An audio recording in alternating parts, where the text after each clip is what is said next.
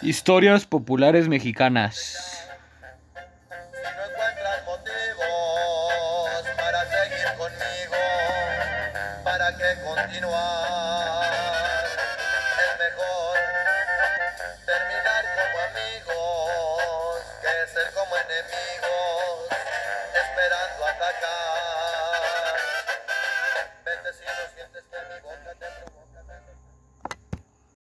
Buenos días, tardes o noches, dependiendo de la hora a la que nos estén sintonizando, les mandamos un saludo y el día de hoy nos encontramos en una transmisión de su podcast favorito de Historias populares mexicanas.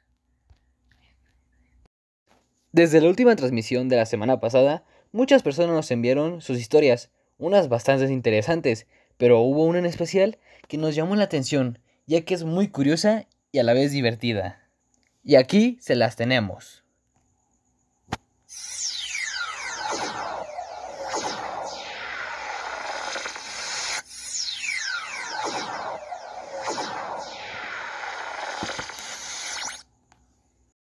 Cuenta mi familia, exactamente, que tres generaciones atrás transcurría el año de 1941. Mi bisabuela, Antonia Olvera Monzón, que en esa época tenía la edad de 20 años, originaria de San Miguel de Allende, Guanajuato, y que en ese tiempo la cortejaba mi bisabuelo Crispín González Juárez, de 23 años, originario de la Ciudad de México. Mi bisabuela vivía en esa época en una calle de San Miguel llamada Barranca, muy conocida, porque ahí, a unos pasos, nació Juan José de los Reyes, mejor conocido como el Pípila. Del lado derecho de la casa de mi bisabuela, a unas tres cuadras se encontraba una escalinata muy larga que daba hasta el atascadero, en donde pasaban manantiales de agua cristalina y también se encontraban diferentes árboles frutales como limoneros, naranjos y manzanos. Por las tardes, las personas acostumbraban salir a sentarse afuera de sus casas o en los aguanes de las mismas.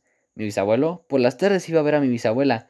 En ese tiempo se había cambiado el horario de verano, así que a las 7 pm ya comenzaba a oscurecer. Entonces las personas se guardaban en sus casas de 6.30 a 7.15, pero no más tarde, porque los alcanzaba la noche y, se decía que se perdía la gente.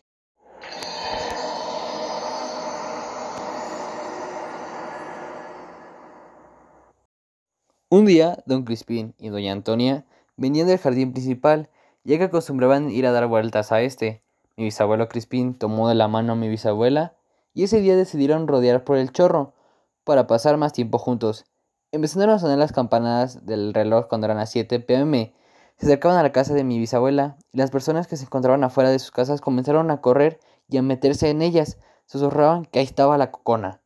La cocona era un animal majestuoso, muy grande. Decían que le salía fuego de sus ojos y se creía que era el diablo en busca de almas para el infierno. Mi bisabuela Antonia corrió y se metió de su casa, dejando a mi bisabuelo en la puerta. Él gritaba que lo dejaran entrar, pero la mamá de mi bisabuela le decía que no, que lo dejara afuera. Ella no pudo resistir y le abrió la puerta. Pálido y devalido entró mi bisabuelo. En unos segundos todo ese alboroto se convirtió en silencio aterrador y de repente a lo lejos escuchó un grito.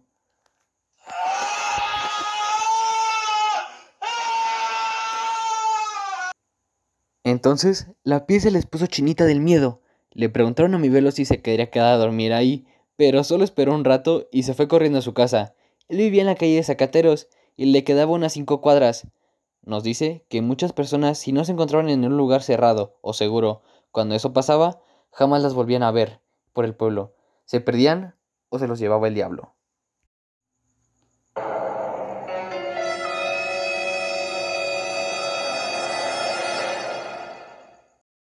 ¡Ey! ¿Qué tal les pareció la historia? Para mí fue muy interesante, ya que nos deja ver un mito bastante peculiar. la cocona. Me gustaría ver esa cosa. ¿Y ustedes? Qué curioso cómo las personas creían eso en aquel tiempo.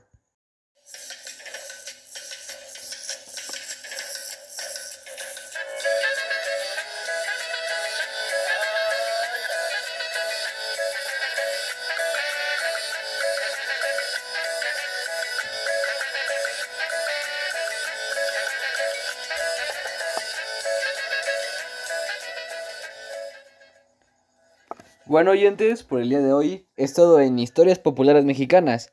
Esperamos que les haya gustado la historia del día de hoy, o al menos los haya entretenido. Recuerden que si quieren que una de sus historias salga en uno de nuestros próximos podcasts, nos las pueden mandar a nuestro correo historiaspopularesmexicanas.gmail, donde las veremos y las mejores las contaremos en nuestras próximas transmisiones. Sin nada más que decir, un abrazo y hasta la próxima.